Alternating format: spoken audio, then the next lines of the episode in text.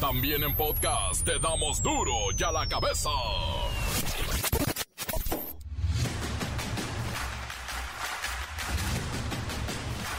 Miércoles 17 de agosto del 2022, yo soy Miguel Ángel Fernández y esto es duro y a la cabeza y es sin censura. Y salieron a relucir las caguamas en la mañanera. El presidente López Obrador habló sobre las cervecerías y su importancia en la economía del país, pero sin dejar de lado el tema del agua que consumen para elaborar el vital líquido. Por ejemplo, ¿cuántos litros de agua se necesitan para hacer una caguama? Se los dejo de tarea. El mexicano nomás trabaja para la compra de alimentos. Según las estadísticas, el 90% del ingreso familiar es para comer. ¿Y la vivienda? ¿Y el entretenimiento? ¿Y la ropa?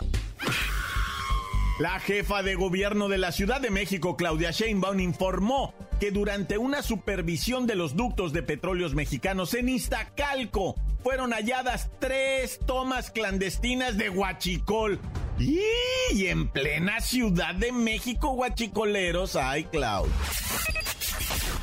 El gobierno federal responsabilizó a Maseca, que es la subsidiaria de Gruma, por el incremento en el precio de la tortilla en los últimos meses, ya que se trata del actor preponderante. ¿Se acuerdan de esa palabra? Los preponderantes del mercado. Bueno, Maseca, culpable. La Fiscalía General de Campeche solicitó a la Cámara de Diputados quitar el fuero al presidente nacional del PRI, Alejandrito Moreno, alias Alito, quien también se desempeña como legislador por lo del fuero, claro. El reportero del barrio nos presenta el curso de verano para niños en Zacatecas, y esto es real. Ahí imparten esquivamiento de balas, tiroteos y canciones, criminalista por un día y salva mediocito hasta rezar les enseña. La Bacha y el Cerillo tienen los resultados de ayer y partidos para hoy de la jornada 9. Y además, claro está, la histórica sub-20 femenil que sacó a Alemania del Mundialito de Costa Rica. Comencemos con la sagrada misión de informarle porque aquí no le explicamos las noticias con manzana, las explicamos con huevos.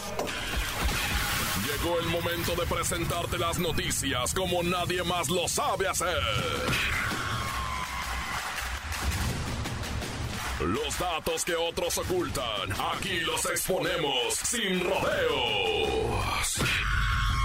Agudeza, ironía, sátira y el comentario mordaz. Solo el duro y a la cabeza. ¡Arrancamos!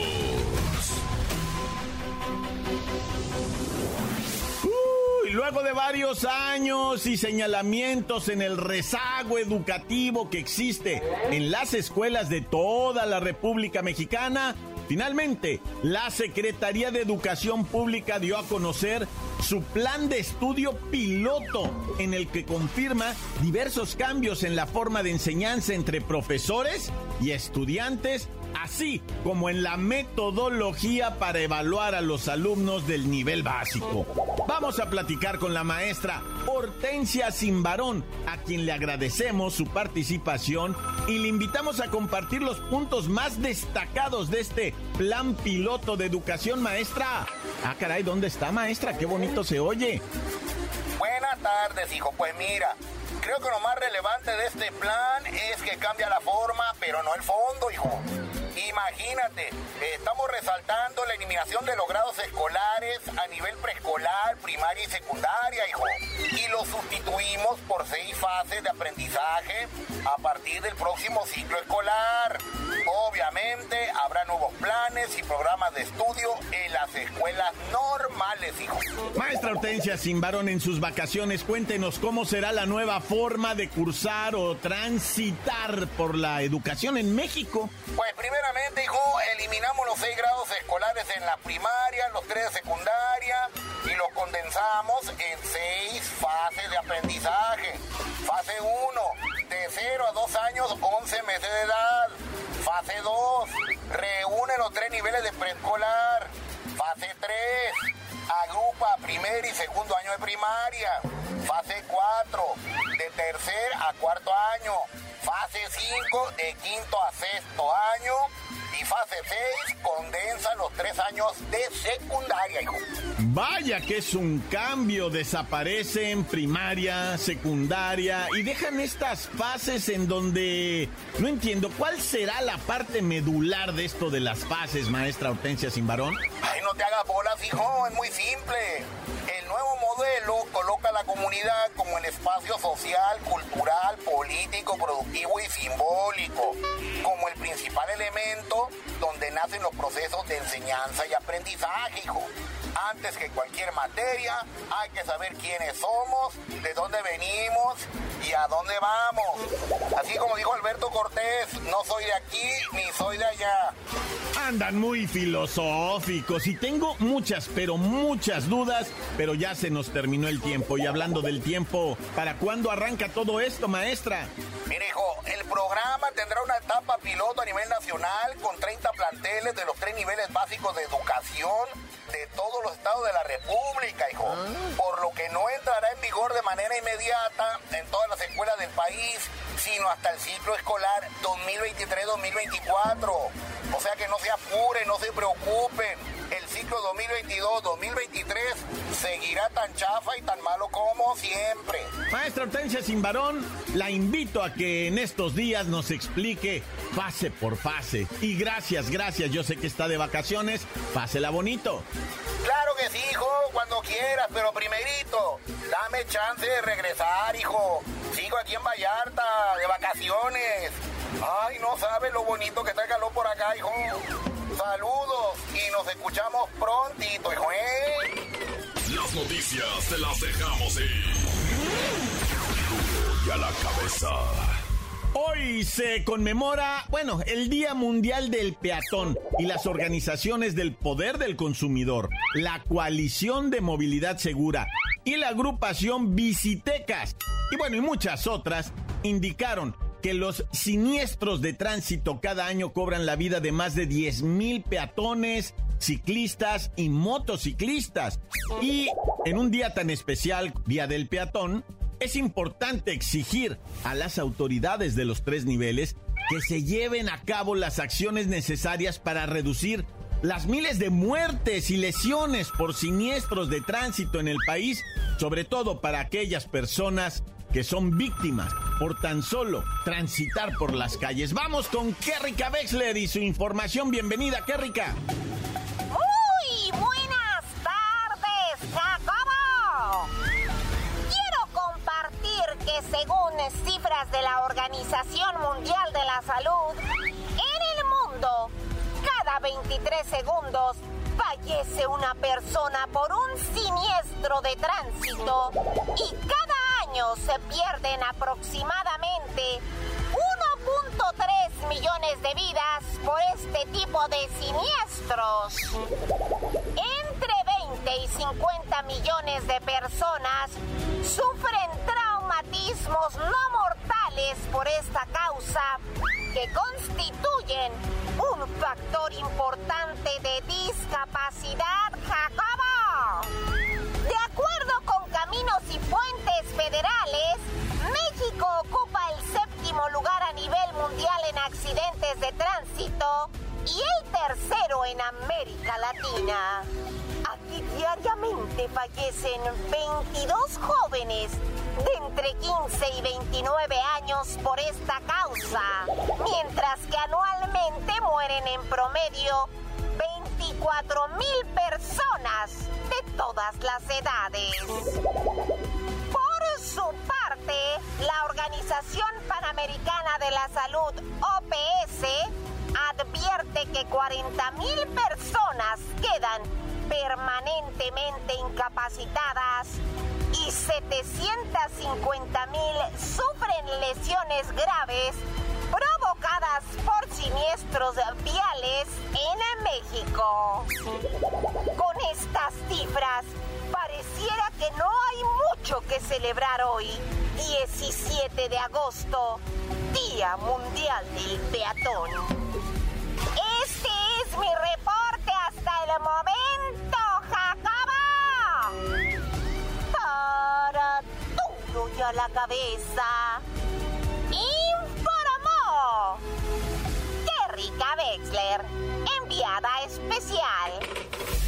Me uno a la idea de que es indispensable que todas las entidades federativas adopten en su legislación los lineamientos, principios y estrategias de implementación del Sistema Nacional de Movilidad y Seguridad Vial. Ahí están. Hay que hacerlos efectivos. Son derechos de quienes vamos caminando por una banqueta y tenemos que bajarnos al arroyo vial porque los puestos no nos dejan transitar por nuestro espacio. Pero bueno, Día Mundial del Peatón. ¿Qué le vamos a hacer? Felicidades, pastelito, ¿no? Encuéntranos en Facebook, facebook.com, diagonal duro y a la cabeza oficial. Estás escuchando el podcast de Duro y a la cabeza. Síguenos en Twitter, arroba duro y a la cabeza. No se le olvide que tenemos el podcast de Duro y a la cabeza. Búsquelo en las cuentas oficiales de Facebook o Twitter. Duro y a la cabeza. El reportero del barrio nos presenta el curso de verano para niños en Zacatecas y esto es real. Ahí imparten esquivamiento de balas, tiroteos y canciones, criminalista por un día y salva mediocito hasta rezar les enseña. Montes, Montes, Alicantes, Pintos, Oli, Oli, Oli, Oli. Vamos a las notas de los difuntos, Naya.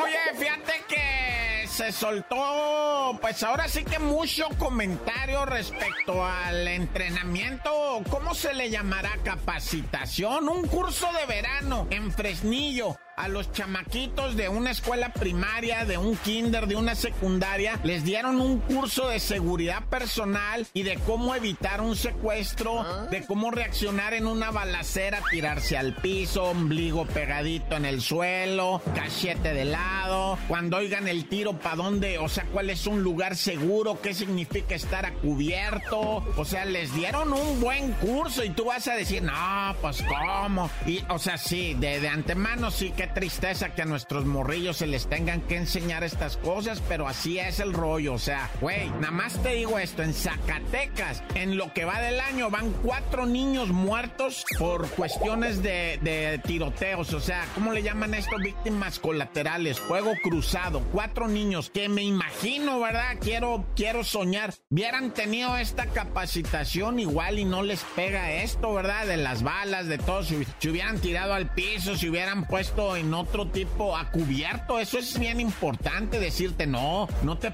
no porque te pongas atrás de una caja de cartón vas a estar seguro, ¿ah? Búscate esto, esto, esto. Digo, tampoco les van a hablar del poder de penetración de la balística, ¿verdad? Pues sí, pero sí les van a decir, no, a cubierto es estar atrás de una pader de este grostori. O sea, les enseñaron, güey, a los morrillos. Yo sé que vas a decir, no, eso no debe ser y todo. Pero mira, o sea, güey, es mejor saber que no saber. Así pongo bien pueblo y te lo digo, es mejor saber que no saber, según no yo, sino el mismo gobierno del estado. Eso es según el gobierno del estado. Bueno, ya, Oye, nomás para platicarte rápido de Carlita, la joven que mató a su mamá y a su tío. Dicen que ella era víctima y bueno, también fue victimaria. Mató a su mamá, mató a su tío que tenía un padecimiento mental. Ella, en lugar de estar en Santa Marta, Catitla, dicen las autoridades de salud mental, debería de estar en Tepepan, en el manicure, ¿eh? Entonces la morrilla, 18 años, mató a su jefita, mató a su tío y se quedó con los cuerpos varios días a un lado y la morra no hacía nada. Dicen que en diferentes ocasiones su mamá la fue a acusar a la fiscalía, al Ministerio Público, quiero decir, ¿verdad? De violencia intrafamiliar. La mamá, desde que la chamaca, hoy 18, tenía 14, es más, desde que tenía 12 años, está la primera acta levantada, güey. La primera carpeta de investigación en contra de una niña de 12 años por violencia intrafamiliar, que a los 18, 6 años después la asesinó a la señora, a su mamá. Póngase pila, raza, no,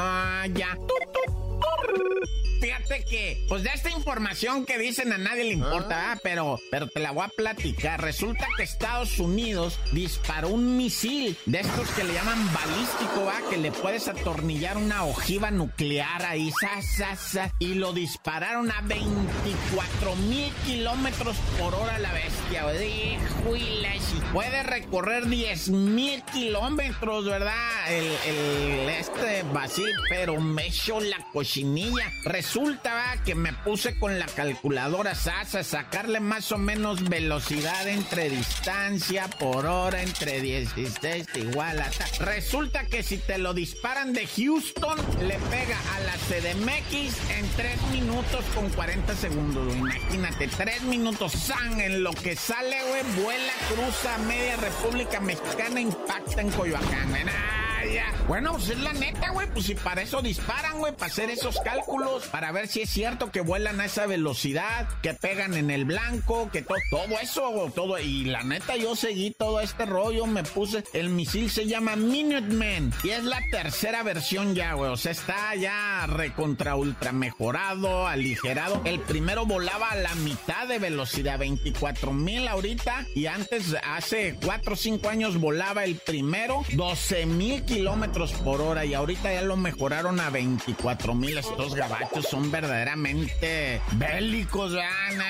¿De cuánto volarán los misiles chinos, güey? Este sí le pega a China, pero en breve, en media hora, ya, menos, en 15 minutos llegan los, los de estos a China, güey. Hijo de y bueno, pues eh, ya viste lo de Teoloyucan, ¿verdad? Un hombre al que mataron a golpes, se murió desangrado, güey. Y todo por andar pisteando con gente que no conoce el vato y que estaba ahí en su barrio, que se llama Cuauhxoxoca, ¿verdad? Y dijo, no, pues, o sea, aquí yo soy conocido, me la Pérez Prado y la cura de esta, ¿verdad? Y que toma la vato, que le dejan Irineo una lluvia de patines y pues en la, o sea, pisteada, ahí quedó, güey, porque no debes, pues, o sea, la neta, si te vas a echar unas caguas con alguien, o sea, caguas a perder, güey. O sea, la neta, abandonarte. Es, no es la idea, güey. Tienes que ser modestito, medido. ¿Qué onda? Una cagua sobre si te abres. Porque si te quedas, si te pones loco, güey, pues el andas pagando tú. Sobre todo con desconocidos, nah, ya. ¡Corta! La nota que sacude. ¡Duro! ¡Duro ya la cabeza! Encuéntranos en Facebook, facebook.com, diagonal duro y a la cabeza oficial. Esto es el podcast de duro y a la cabeza. La Bacha y el Cerillo tienen los resultados de ayer y partidos para hoy de la jornada 9. Y además, claro está, la histórica sub-20 femenil que sacó a Alemania del Mundialito de Costa Rica. ¡La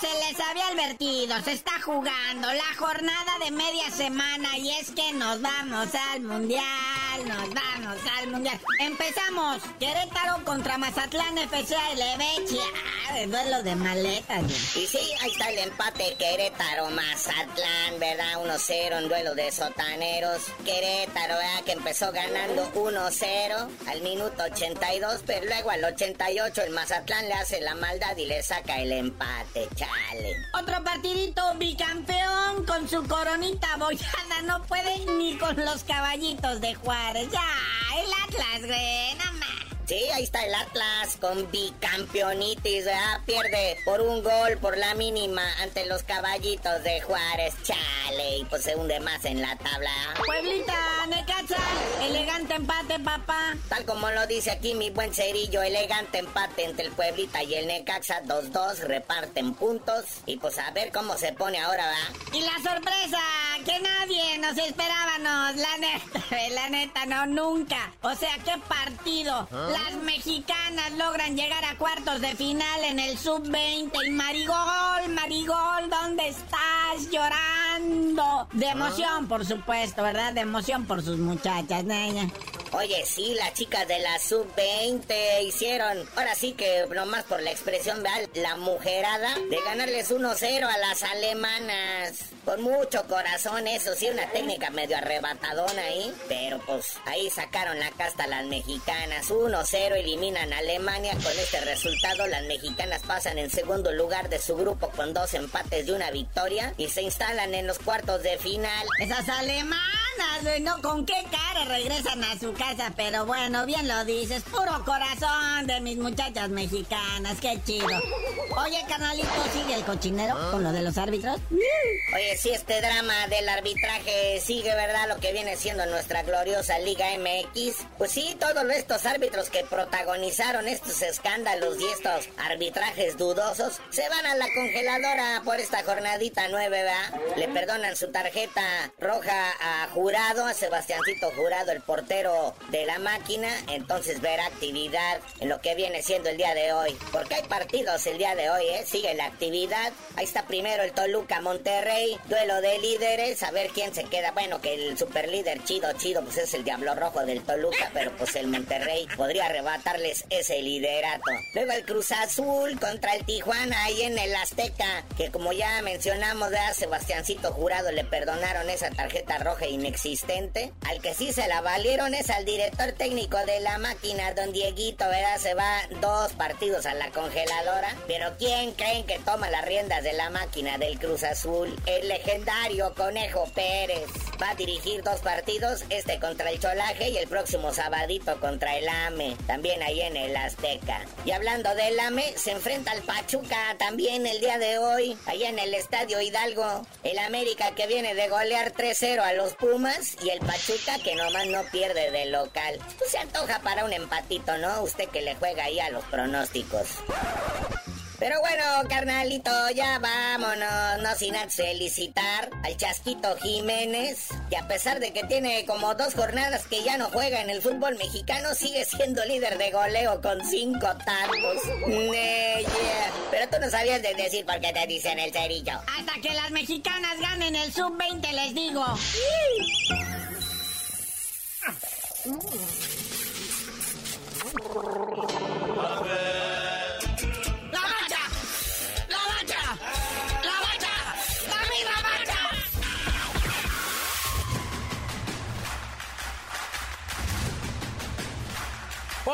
Hemos terminado agradeciéndole los WhatsApp, WhatsApp, audios 664-485-1538.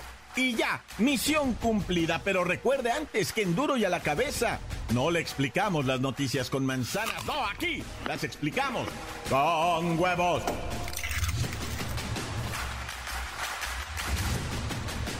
Por hoy el tiempo se nos ha terminado. Le damos un respiro a la información, pero prometemos regresar para exponerte las noticias como son. Duro y a la cabeza es Miguel Ángel Fernández, Arturo González, Eddie González y la producción de Luis González, el señor X. Una producción original de MBS Radio.